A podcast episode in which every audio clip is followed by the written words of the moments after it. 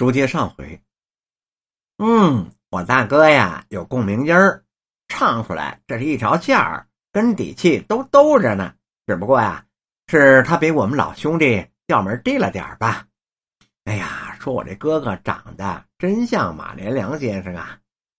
嗯，老马家当初穷着呢。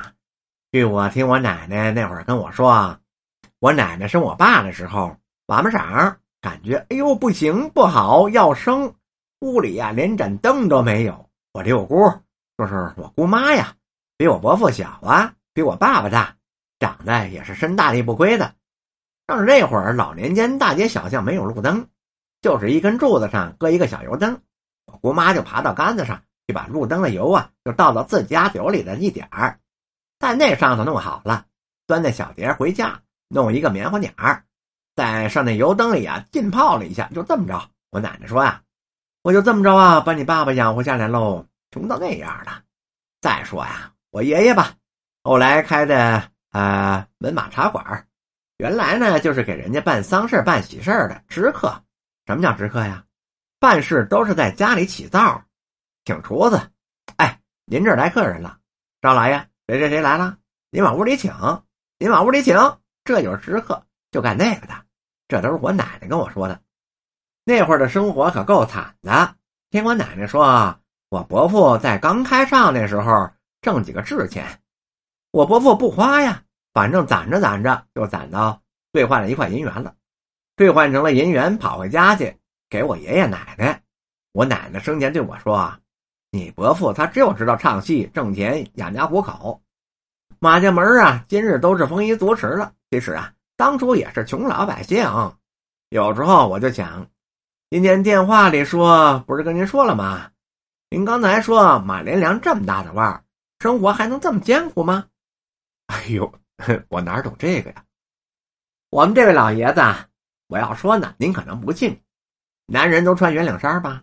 就有那种好像是丝的，其实是人造丝的那种圆领衫，透明的，夏天穿着一来不沾身二来凉快。他那衣服上不是出汗吗？等一会儿啊，这后边碰一小姑娘给支上了。这个支上没几天，那边又一个，那边又一个，那边又一个。有一次就叫我八子，我大排行排八嘛，拿着圆衫啊，叫你大嫂，就是我崇仁大哥的夫人，给我支上。老爷子说话那就得去呀，大嫂子，老爷子让您给支支这个。我大嫂拿起一看，对我说：“你瞧这都什么了？都快成蜘蛛网了，还织呢？您说他没钱吗？不是，就因为这一件衣裳凉快吗？也不是，他是简朴惯了，对吗？说的就是呢。最后我拿回来了，我说呀，伯伯，别让我大嫂支去了，没法下针脚了，您换换吧。”他是勤俭了一辈子，形成习惯了，这点衣服还能穿呢，我就穿，多点不能穿了，没办法了。还有那袜子，从香港回来穿的袜子，咱们这儿叫丝袜，透明的，男的不也穿尼龙袜子吗？一穿就跳了线喽，跳了丝喽，一跳了丝喽，实在是不能穿了。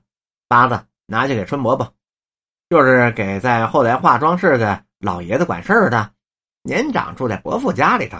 老爷子说了，这几双丝袜。叫您穿的，这还能穿呢？我说，我不管。老爷子说给您，我就给您送过来了。伯父也曾经对我说过，不是我舍不得穿，过日子得记住“长江有日思无日”哦。就是从小的那种生活，你们家的好多事吧，并不像想象那样，肯定不像吧？吃饭，我伯母啊，因为睡得晚，起得晚，我伯父起得早啊。有时候呢，遛弯喊嗓子。中午吃饭没有过高的要求，就那么一碗米饭，一碟包肉，顶多再来一份鸡蛋汤啊什么的。哎，这叫稀里糊涂的把这碗饭吃了。这就是中午饭。晚饭要有戏呀，那从来不吃。